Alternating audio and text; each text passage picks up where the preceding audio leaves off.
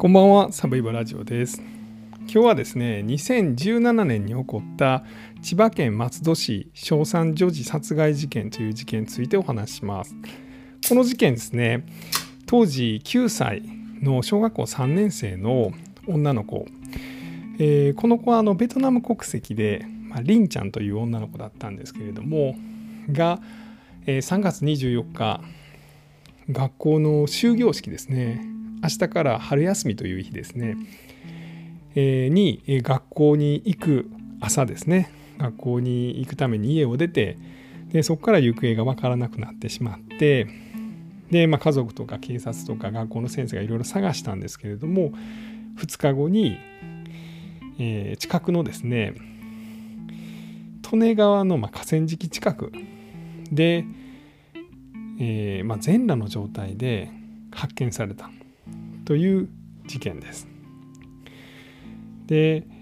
えーまあ、体にですね、まあ、乱暴されたような跡がありましてでそこから、まあ、犯人は殺人死体遺棄と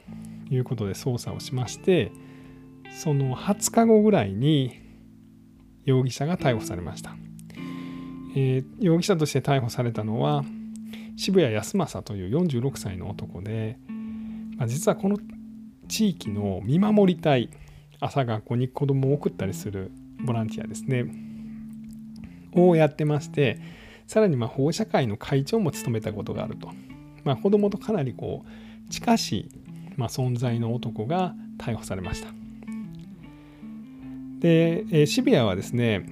まあ、逮捕されてから一貫して、まあ、私はやってないと言い続けましたが結論から言いますと無期懲役が確定して現在服役しています。この事件のまあポイントですね、まあ、いくつかあるんですけど最初はまあ1つ目のポイントはまずはこの見守り隊とか元保護者会の会長であったと。でさらには子供がですね、まあ、りんちゃんと同じ小学校に通ってたと、まあ、いうところです。他にはですね、まあ、実はこの千葉の松戸の辺りではいくつかのまあ小学校の女児とか、えー中学校とか高校生ぐらいの女の子が、まあ、失踪したりとか死体で発見したあのされたという事件が、えー2000年から、まあ、この2017年ぐらいまで未解決事件だけでも3件ありまして、まあ、これらの事件との関連性が疑われていると。でもう一つはこの渋谷康政がですね、まあ、一貫して罪を認めず、まあ、さらにはこのじ、まあ、自分の殺した子供の親にですね、子供から目を離さないのが親の責任だとかあとは自分のことを疑っておきながら自分がやった募金を受け取ってくれてありがとうとか、まあ、あからさまにこう親を責めるような発言を続けてると、まあ、いうようなところです。では実際にこの事件どのようにして起こったのかというのを見ていきます。えー当時9歳のりんちゃんは、まあ、かなり可愛らしいで愛嬌もあってとても明るい感じです。まあ、この頃ですんで実はそのお父さんが、まあ、事件を風化させないという意味合いでですね、まあ、いろんなテレビとか、まあ、ネットメディアとかの取材にも応じてまして、えーりんちゃんの、まあ、生前の映像とか写真とかを提供されてます。まあ、それ見ますとですね本当に明るくて、えーお父さんの方にタタタタタって、えー駆け寄ってくる様子とかも、うんとっても可愛らしい女の子なんだなという感じです。でりんちゃんは3月24日に学校に行きます。でおそらくちょっと遅刻しかけてたんじゃないかというふうに言われてましてで渋谷はですねこの日自分の子供を自分の車で学校に送ってるようなんですね。でその帰りなのかにこのりんちゃんに遭遇して、まあ、車に乗るかと言って、まあ、乗せてで駐車場に向かいます。駐車場には渋谷がもう一台持ってる車これキャンピングカーなんですけどそれがありました。でこの中で犯行に及んだんじゃないかというふうに言われています。で警察がこのキャンピングカーを調べましたらりんちゃんの髪の毛が落ちていましたさらにりんちゃんの遺体にはりんちゃんのものと犯人のものと思われるまあ、混ざり合った唾液が付着してました。でここからちょっと嫌な話になっちゃうんですけれどもおそらくですね、まあ、唾液が混じり合った状態であったということなんで無理やり、まあ、キスみたいなものをされてその混ざり合った唾液が、まあ、付着していたんじゃないかというふうに言われています。さらにこのキャンピングカーの中にはですねいわゆるま大人のおもちゃと言われるま道具がいくつか入っていました。それ以外にも、ま手錠とかそんなんも入っていました。でりんちゃんの遺体にはですねまあ、それら道具で傷つけられたと思われるような体の傷もあったと、まあ、さらには両手両足に、まあ、帯状の、ま皮膚が剥がれている箇所がありましてこれがおそらく手錠とか結束バンドで縛られてですね、まあ、それをなんとか外そうとして、ま血が出てしまったと、まあ、そういう傷が残ってたと、まあいうふうに言われています。でこの渋谷はですね実は知り合いに自分は、まあ、ロリコンであるということを告白しています。渋谷が働いてた会社の人らしいんですけれどもまあ子供たちの、まあ、いわゆるわいせつビデオですね、まあ、そういうのをたくさん持ってて特に、ま、東南アジア系の子供が好きだったというようなことも言っています。で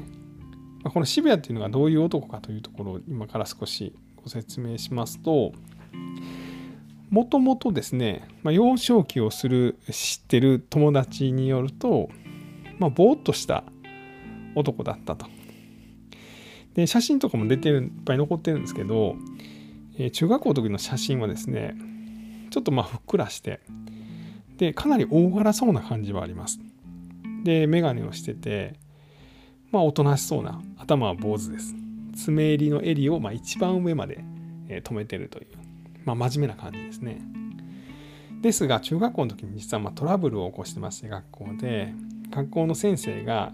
この渋谷をビンタしたんですね。まあ、この先生も今日日やったらもう体罰になるんですけど、まあ、当時はようあったことですけども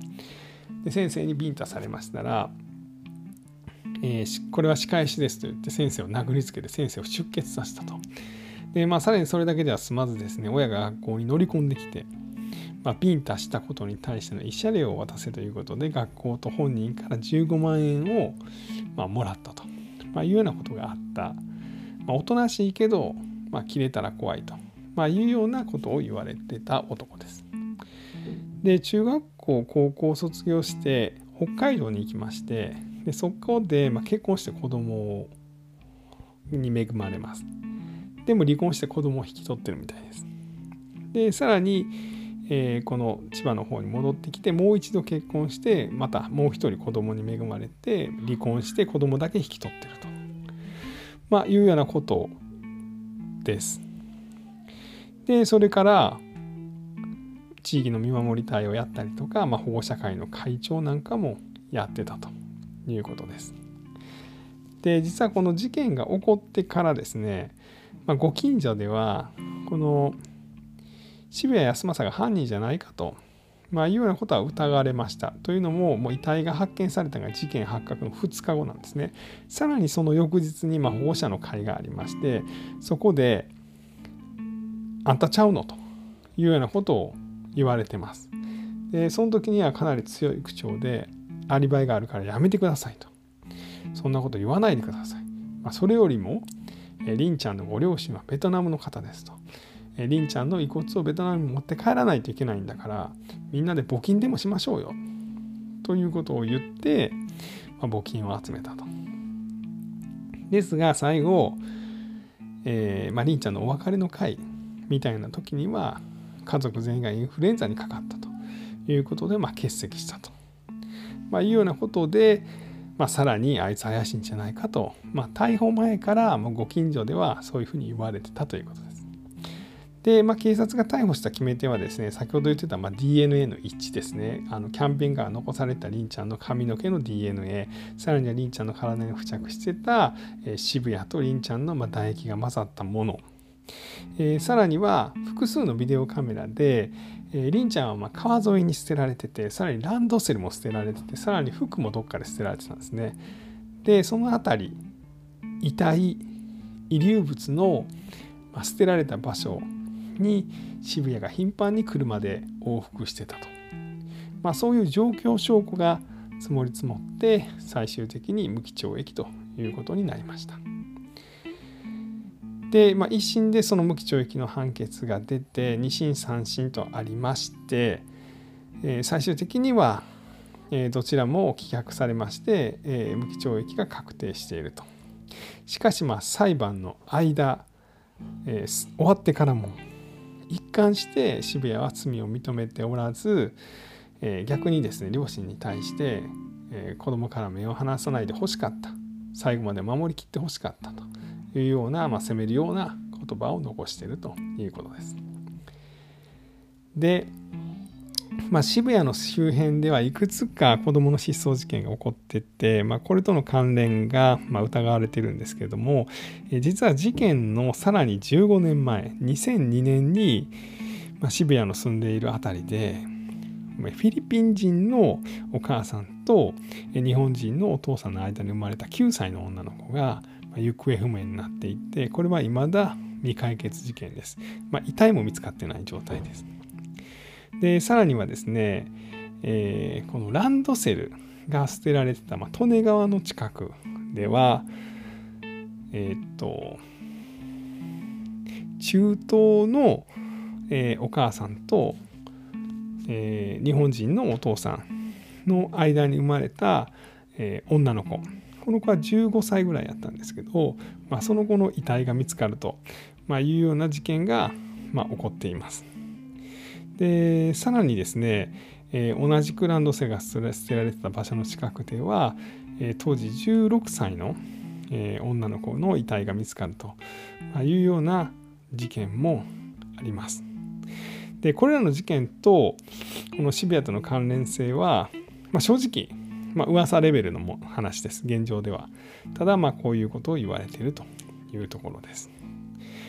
で最終的には今罪が、えーと、罪が確定しまして今服役しているような状態なんですけれども、えー、ポイントの最後ですね、えー、ご両親はですね2021年の4月から、えー、とベトナム料理のお店を、まあ、オープンしてます、えー、千葉県松戸市の本山駅という駅の近くにですね、えー、ベトナム料理店をオープンさせました。ハーグエンという名前のお店です。で実はですね、まあ、この事件があってですねご両親はもうベトナムに戻ろうかということを考えたそうなんですけども、まあ、リンちゃんが小学校で残した作文にですねまあベトナムってこんな楽しいところなんだよ。日本とベトナムをまあ仲良くさせたいみたいなまあ、作文を残してたということで、まあ、お父さんとお母さんはその意思を継いでベトナム料理店をオープンさせたと、まあ、さらにお母さんはですねこの事件が起こってから、まあ、家を出ることができなくなったんですよね。でこれがですね実はまあもう一人兄弟がいましてその子、まあ、りんちゃんから目を離したわけじゃないんですけれどもりんちゃんを亡くしてしまったということで、まあ、もう一人残った兄弟からどうしても目を離せなくなったと。なのでまあ奥さんに家から出て、まあ、仕事をしてもらってまた未来に目を向けてもらえるようにということで旦那さんがこのベトナム料理店をオープンするきっかけでもあったということです。えー、松戸市の本山駅近くのハーグ園というお店です。まあ、よかったらご両親を応援するためにも、えー、お近くの方まあ、もしくはお近くに行く機会があったという方は、え、立ち寄られてみてはいかがかなと思っております。